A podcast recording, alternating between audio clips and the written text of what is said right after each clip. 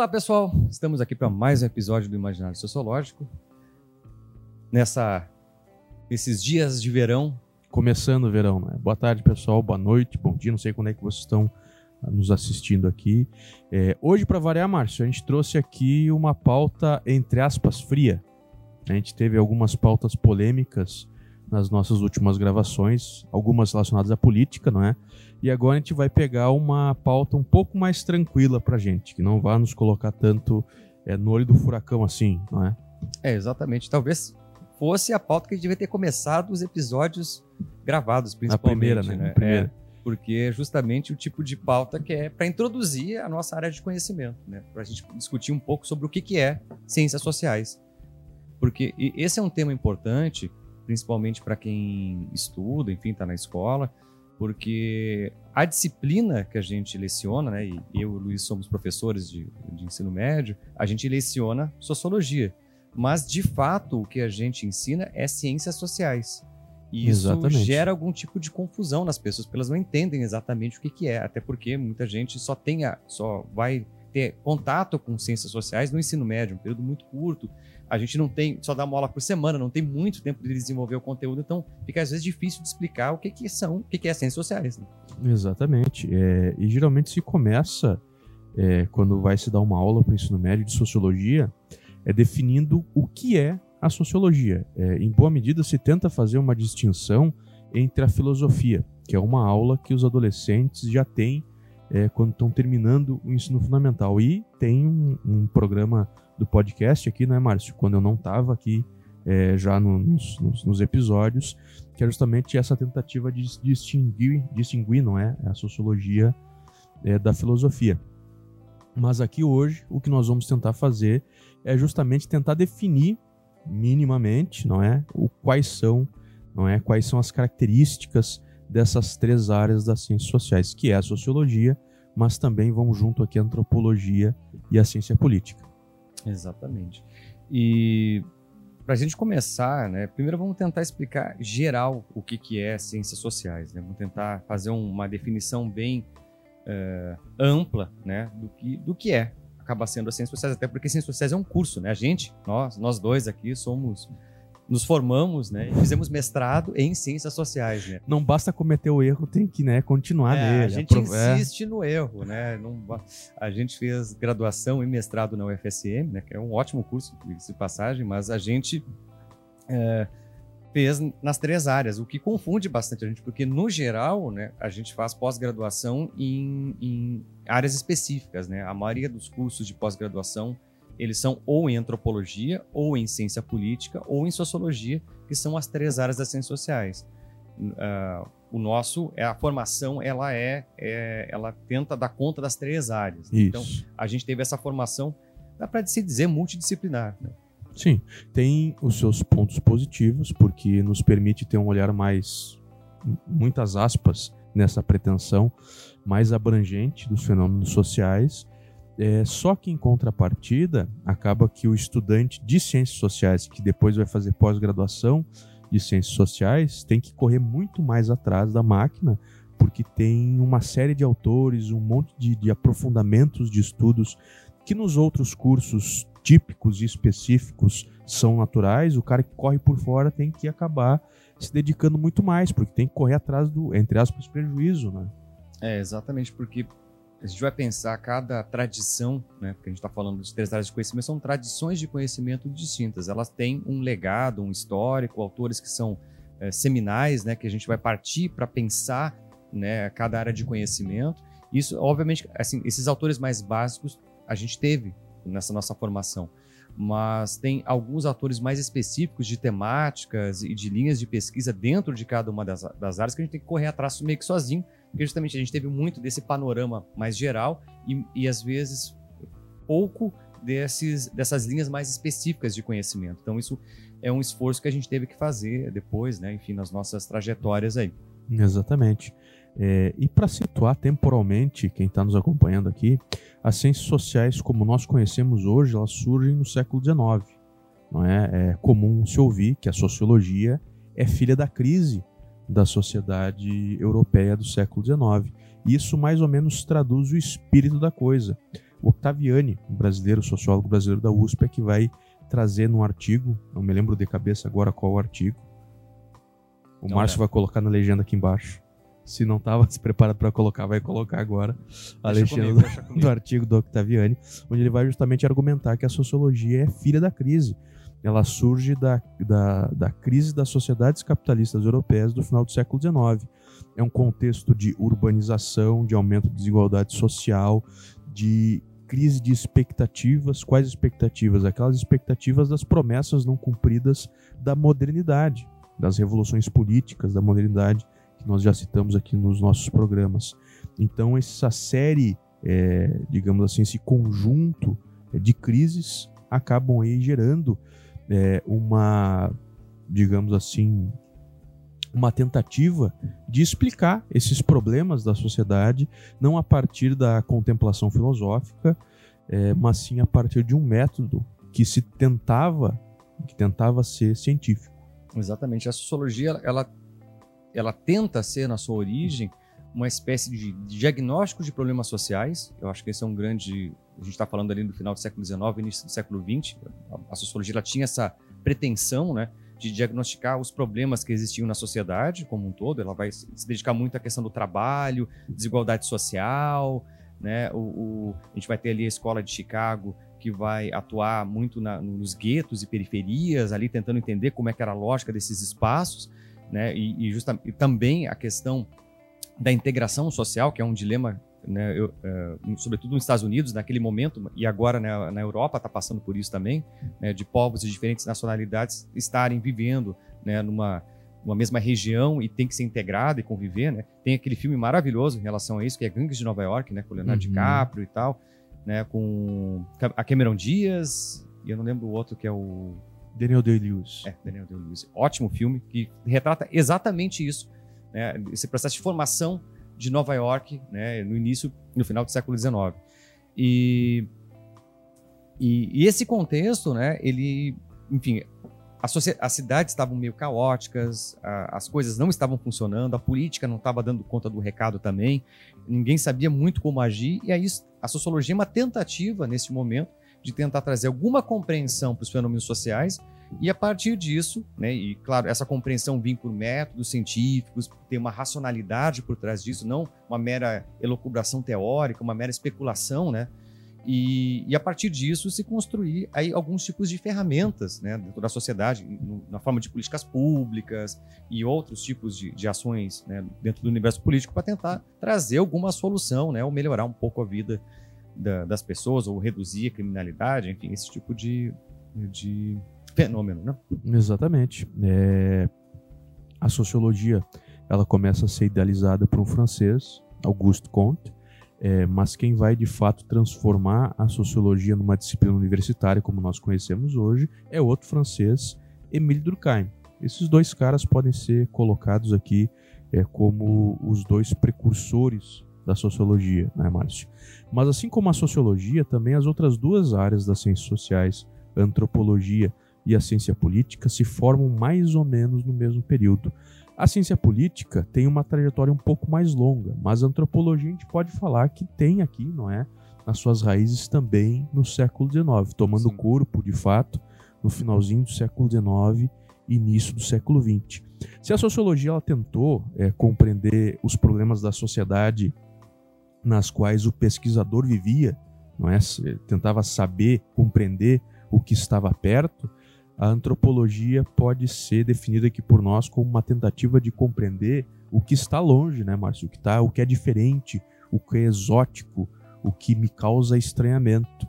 É, em boa medida com a integração é, comercial, até mesmo imperialista, não é, da Europa e também dos Estados Unidos no finalzinho do século XIX, começam a surgir tentativas de compreender culturas distintas. E é nesse contexto que mais ou menos a antropologia vai surgir. É, os primeiros trabalhos antropológicos, né, a origem da antropologia é justamente compreender esses povos não ocidentais. Então a gente está falando ali de povos é, pertencentes à, à África como um todo, à Ásia, né? então são povos que estão fora do Oceania. contexto Oceania os nativos norte, uh, americanos também, né? Então são esse, esses povos que não partem de uma lógica europeia, ocidental, né? então todos esses outros povos, eles tentam fazer incursões nesses espaços, de ficar vivendo com, com essas comunidades, para tentar entender o seu modo de pensar, e esses trabalhos foram cruciais para o processo de colonialismo. Né? Então, a gente, quando vai falar da origem da antropologia, ela está muito associada ao imperialismo europeu. E eles eram usados para isso, porque no momento que tu entende melhor os modos de funcionamento de outros uh, dessas tribos, é mais fácil dominá-las. Então ela tem essa, essa, proposta de dominação. Claro que, num segundo momento, essa, essa articulação né, colonialista se perde da antropologia. Hoje, pelo contrário, a antropologia talvez seja, dentro das áreas das ciências sociais, que mais luta contra né, esse tipo de coisa, né? Mas na sua origem, né, ela tem essa, vou colocar mácula, né, uhum. de estar a serviço do Estado no sentido de da expansão colonialista e tudo mais, né? Até a, a, própria obra que é seminal, né, que é o do dos Argonautas do Pacífico Ocidental, que é do como é quem que era o autor mesmo? Malinovski. Malinovski? É. Oh, então tá aí. Olha ó. aí. Ó. Bronislau, Manila... Bronis... Bronislau Malinovski. É aquela obra, né? Seminal, né? Que é Os Argonautas do Pacífico Ocidental do Malinovski, né?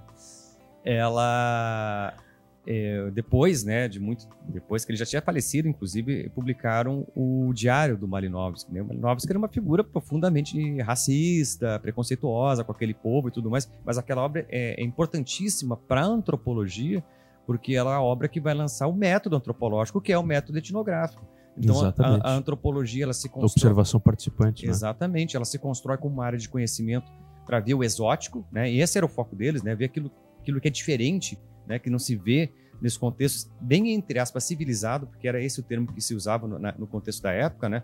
Ah, os povos civilizados e povos primitivos, né? Uhum. Era, era visto com uma, com uma é como algo pejorativo mesmo. Né? Uma noção evolucionista né, das é. sociedades, do próprio processo civilizacional. Exatamente. E que era, não era o pensamento só da antropologia, deixar bem claro. Esse pensamento Exato. é um pensamento positivista que, né, que vem lá do Conte, né? O Conte é o nosso grande exemplo desse tipo de pensamento e que vai permear praticamente todas as ciências humanas. Exatamente. É até que surgem justamente os questionamentos esse tipo de perspectiva. É, e a antropologia que é muito importante justamente para colocar no chão essa perspectiva evolucionista, porque vai ser ela que vai levantar a bandeira justamente é, da pluralidade cultural, identificando não apenas é, um processo civilizacional, mas vários, tantos quantos existem é, sociedades no mundo. A risada de antes, pessoal, da nossa gafe aqui de não lembrar o nome do autor, do Malinowski, que é um autor fundamental para antropologia, é porque o, o Márcio é da sociologia, nessas subdivisões das ciências sociais, e eu sou da ciência política. Então a gente tem essa, essa, essa liberdade aqui, não é? Para fazer esse tipo de, de brincadeira com vocês. É, mas então a antropologia ela, se, ela se, se, se constrói justamente como uma tentativa de compreender o diferente, o exótico. A sociologia como uma tentativa de compreender o que está perto, o que é próximo, a própria sociedade, ambas a partir de um método científico. Bom, e a ciência política? A ciência política tem uma trajetória um pouco mais longa. Né? As raízes da ciência política se estendem na filosofia política, desde os gregos lá da antiguidade, é, que vai se construindo algum tipo de reflexão a respeito do fenômeno da política. Nós temos é, um ponto de inflexão lá na antiguidade com Aristóteles, com a primeira tentativa de produzir algum tipo de classificação dos sistemas de governo, e depois um outro ponto de inflexão lá com Maquiavel, na modernidade. É, e aqui sim, um, um ponto é, muito importante para a constituição da ciência política, porque Maquiavel vai ser o primeiro pensador, pelo menos que se tem notícia, que nós costumamos referenciar, que vai tentar compreender a política não como ela deveria ser, mas sim como ela é.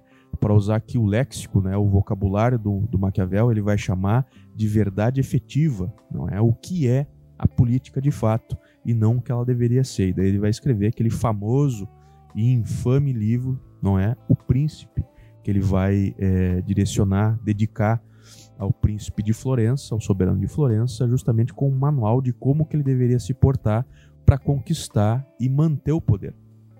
Perfeito. E, e, a ciência política ela vai ter uma característica que é própria dela, que é um, uma dimensão de análise institucional. Eu acho que dentro das três áreas é que é a mais forte nesse contexto, porque embora, claro, talvez a que menos analisa do ponto de vista institucional é a antropologia, porque ela se dedica mais à questão cultural e, e saberes práticos e tudo mais. A sociologia tem algum diálogo com essa dimensão institucional, Agora, a ciência política está com os dois pés ali, né? Sim. Porque ela parte das instituições políticas, das, dessas construções humanas, né, que são as instituições, para analisar o modo de funcionamento da política. Exatamente, uma, uma diferenciação é, básica para a gente fazer aqui entre sociologia, que estuda política, e ciência política é a seguinte: a sociologia política vai tentar examinar na vida da sociedade a formação da política nos grupos sociais, nos movimentos sociais, etc, etc, etc. A ciência política vai olhar a política a partir do outro viés, de cima para baixo. Como que as instituições determinam as ações individuais. Pensando aqui uma ciência política bem clássica, institucionalista, que vai buscar analisar e estudar as regras do jogo, vai tentar comparar as regras do jogo político de diferentes países. Por exemplo, vai pegar o presidencialismo brasileiro e vai comparar com o presidencialismo de outro país para ver quais são as características é, de cada um dos modelos, tentando tirar especificidades, é, tentando compreender o fenômeno da política a partir desses termos. Ela se caracteriza dessa forma, ela tem uma raiz filosófica que se estende até a antiguidade clássica, mas ela se transforma numa disciplina universitária também na virada do século XIX, para o século XX. Aqui os norte-americanos são muito importantes, porque são eles que vão aqui, não é, botar a mão na massa e transformar a ciência política no que nós conhecemos hoje, apesar de existirem muitos outros centros importantíssimos é, de ciência política. Nós podemos citar aqui é, o centro de Turim, por exemplo, de onde vai sair o Norberto Bobbio, que foi o nosso citado do episódio passado. Nós temos também Oxford, vai ser um centro importantíssimo de produção de ciência política e assim por diante. Aqui no Brasil, nós temos alguns centros de excelência e algumas áreas de estudo. Nós temos os estudos institucionalistas, que é esse que nós referenciamos agora, que são os mais tradicionais na ciência política. Eles são ligados à origem, né? Exatamente, mas nós também temos é, estudos ligados ao comportamentalismo, não é o behaviorismo. E nós temos uma outra área surgindo né, nas últimas décadas aqui no Brasil, pensando nos anos 70 para cá, que vai ser a área do pensamento político brasileiro, que vai ser um estudo de como que os nossos autores, da nossa tradição política, sociológica, jurídica, pensaram o Brasil a partir da política. Que é onde é que tu quebra a cabeça e perde os cabelos. Que é onde eu estou trabalhando na minha tese de doutorado. Onde eu estou trabalhando, aí, tentando desbravar esse pântano. pois é, essa dimensão da política eu acho que é bem, bem, importante porque isso gera uma diferenciação muito grande das outras áreas, né? Porque isso, é, claro, são pontos de discussão, né? A gente vai ter, a, cada área de conhecimento tem os seus méritos e, claro, tem suas limitações teóricas também, né? Porque cada uma vai enfocar coisas diferentes e, e esse é um grande ponto. Por isso que a gente, a gente ah, existe os cursos de, de ciências sociais, existe essas matérias, né? Porque embora sejam tradições diferentes, elas são complementares. Né? Sim. Porque quando a gente vai analisar a sociedade como um todo, essa dimensão institucional existe, a dimensão social existe, a dimensão cultural também existe. Então essas três dimensões elas estão ali interconectadas na vida real, na vida cotidiana das pessoas, né? uh, esses recortes teóricos que cada área de conhecimento faz é por questão analítica. A gente, como a gente não consegue entender a totalidade da realidade, porque ela é muito grande, então a gente tenta fazer esses fracionamentos para tentar compreender em maior profundidade um aspecto da, da sociedade, seja ele qual for.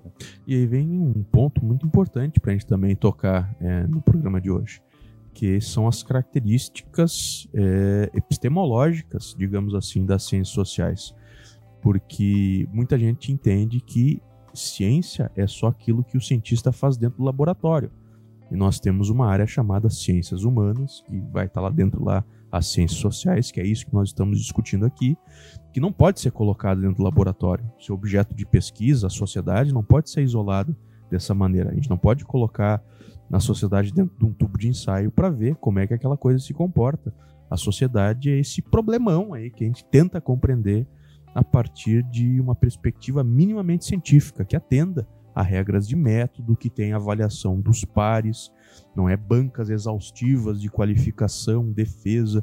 Depois, quando se escreve é, qualquer artigo científico produzido nas nossas análises, esses artigos são submetidos a revistas é, que tem lá análise cega, não é, imparcial dos pares e assim por diante. É, a gente tem, claro, existiu tentativas de botar ser humano em laboratório, mas sempre foi em contextos absolutamente deploráveis, né? A gente teve questões, é, questões relacionadas. O nazismo tentou fazer isso, né? Ele botar, fazer experimentos com seres humanos. Aquele ótimo filme também que é o Ovo da Serpente, né? Que, Sim, muito que legal. vai mostrar a Alemanha um pouquinho antes do nazismo se instaurar e mostrava esses experimentos que eles faziam sociais lá em contexto, porque é, quem tiver interesse olhe, que é um ótimo filme do Bergman, acho que é o último Uhum. filme dele, excelente filme. E, e vai retratar isso. Então, os contextos que isso existiu são deploráveis, né? Mas no mundo contemporâneo, a gente não pode fazer isso, porque é antiético, tem, tem, tem vários. é, tem Não, e não, só, problemas. e não só isso, né, Márcio? As próprias análises que surgem é, desse tipo de tentativa de estudo são análises distorcidas, São por- porque né? criam é, uma, uma realidade inex- inexistente na empiria. Exatamente. Não é que não se apresenta em nenhum outro lugar, só ali, naquele momento de distorção. Exatamente, porque é, esse é o ponto, né? O ser humano responde ao contexto em que ele está vivendo. Quando tu constrói um contexto, é um contexto construído, não é um contexto real. Tu está produzindo um contexto para ver como o ser humano se comporta ali dentro. Já está já tá errado a pesquisa. Para a gente está errada a pesquisa. Então, como é que a gente lida com isso, né? A gente tem instrumentos de análise e coleta de informações. Cada área de conhecimento vai dar mais ênfase em algum instrumento, mas nenhum instrumento é específico de uma área de conhecimento. Isso é bastante importante, porque tem essas confusões. Né? A antropologia tem como instrumento primário, mas não exclusivo, a etnografia. Né? A etnografia que é a pessoa ir nos, nos espaços, relatar tudo que, ela, que acontece, como as pessoas estão se portando, o que elas falam, como elas falam. É como se a gente estivesse escrevendo uma espécie de um romance, né? E a pessoa que está relatando tenta colocar o máximo de detalhes possíveis do que ela está acontecendo, do que ela está vendo naquele momento. Então ela resgrava, uh, usa algum tipo de instrumento para conseguir lembrar isso e relatar. Né? As etnografias em profundidade, que se chama, né? ela vai relatar assim a minúcia dos espaços para a pessoa que está lendo ela consiga visualizar aquilo que o pesquisador, o antropólogo, está visualizando. Então, esse é um método de análise, né? Bastante rigoroso, inclusive, porque tem, isso tem que ser muito bem descrito, tem que, ser, tem que ter. Uh, é, esses relatos eles vão ser comparados com relatos de outras pessoas que também fizeram pesquisa naquela aquela mesma área de conhecimento. Então, se aquilo ficar muito distoante, a pesquisa já vai ser desacreditada, que é essa questão da revisão por pares. Então a gente apresenta também em congressos, né, os, os trabalhos. Isso é bastante importante, justamente para ver, para ver se a gente, se o nosso trabalho está indo num caminho bom ou não dentro da comunidade científica, né, e tudo mais, né. Dentro da sociologia, a gente já vai ter outros instrumentos. Também se usa etnografia, não com tanta intensidade, mas se usa também. Mas aí tem os questionários, aplicação de surveys, né, que são é, igual o IBGE faz, né, de questionários de avaliação e tudo mais que a pessoa marca, uh, entrevistas se, se, usa bastante, né, entrevistas estruturadas, entrevistas semi-estruturadas, né, que são entrevistas estruturadas é que tem as perguntas prontas e semi-estruturadas tem os tópicos que vão ser abordados, mas não tem exatamente como vai ser orientada a, as perguntas, né? Elas são feitas mais ou menos livre em função do, de como é que está se desenvolvendo a conversa, né? Então, esses são os instrumentos principais aí da sociologia, né? Que a gente usa com mais frequência, não que são exclusivos. Da, da política fica contigo aí. Na ciência política, historicamente, se tem o um método comparativo, institucional comparativo, é, análises históricas institucionais, por exemplo, pega-se trajetórias é, de países é, e se analisa as instituições políticas daquele país, podem ser, por exemplo, legislações que são semelhantes, se analisa como que aquelas legislações foram se desenvolvendo ao longo do tempo e quais foram os resultados extraídos é, da aplicação dessas leis. É, além disso, além do institucionalismo, da análise comparativa, nós temos também análise de discurso, para quem trabalha numa dimensão mais é, de análise de ideologias, é, de figuras políticas. Isso pensando bastante aqui na minha área de pensamento político brasileiro, é como um todo, é, e análise documental. Né? São os temas aqui não é principais, além também de bastante questionário, é, surveys, é, principalmente para pesquisas de opinião de intenção de voto e assim por diante. É, acho que é importante a gente fazer essa passagem né, das metodologias e tudo mais, porque isso define muito as áreas, né? Porque é, é, é aquilo, são as ferramentas que a gente tem para analisar a realidade, né? Cada área vai ter predileção por uma ferramenta ou outra. Né? Apesar né? de não serem exclusivas. Não são exclusivas. Eu, particularmente, usei, né? Eu sou sociólogo, né? Trabalho com sociologia da ciência e eu usei na minha tese etnografia. Olha aí. Então, não é, não é exclusivo. Né?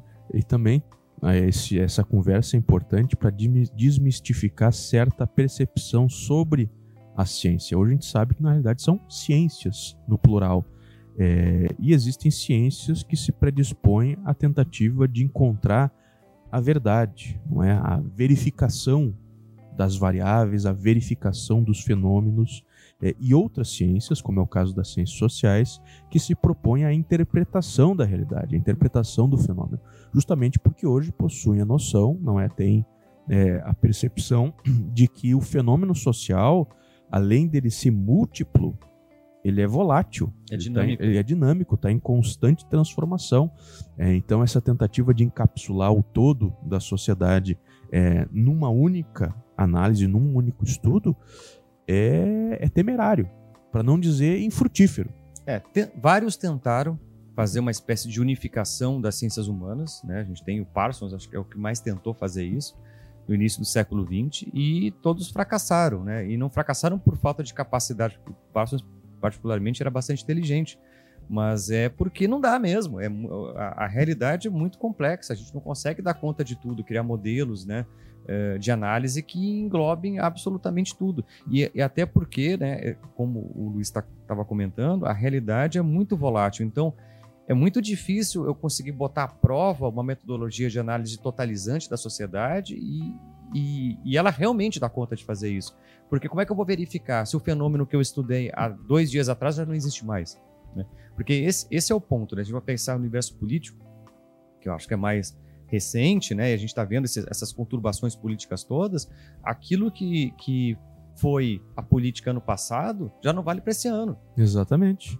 Porque ano passado a gente estava num contexto, né, a pandemia estava de uma forma, né, o, o a, a política estava de outra, a, a gente estava naquele tumulto, aquele caos, né, sem saber muito o que fazer e tudo mais. Agora esse ano já tem umas noções e a política mudou completamente. Né? O que era prioridade no passado já não é mais agora, o que é prioridade agora já não, nem se pensava no passado. Então, é um outro contexto político. A gente está falando de um ano de diferença. Né? Então, Exatamente. Não tem como a gente tentar abarcar tudo. Né? Acho que era isso, Márcio. Eu acho que ficamos por aqui, ficamos né? Ficamos por aqui. Pessoal, desculpem a no, nossa conversa um pouco caótica hoje, mas acho que a gente conseguiu abordar todos os tópicos aí é, relacionados ao programa de hoje. Qualquer coisa, por favor, entre em contato conosco nas nossas redes sociais, eles são o nosso veículo de comunicação com vocês. Perfeito. Deixem o joinha, curtam, compartilhem. Né? Aperta o sininho. Aperta o sininho. E, na medida do possível, é, deixem os seus comentários de preferência, né? se estão gostando, não estão, o que estão achando, sugestões de pauta, que sempre são importantes para a gente desenvolver né, esses, esses, nossos debates e também atender os, os anseios intelectuais de vocês. Né? Isso aí. Então tá, pessoal. Um abração. Um abraço a todos. Tchau, tchau.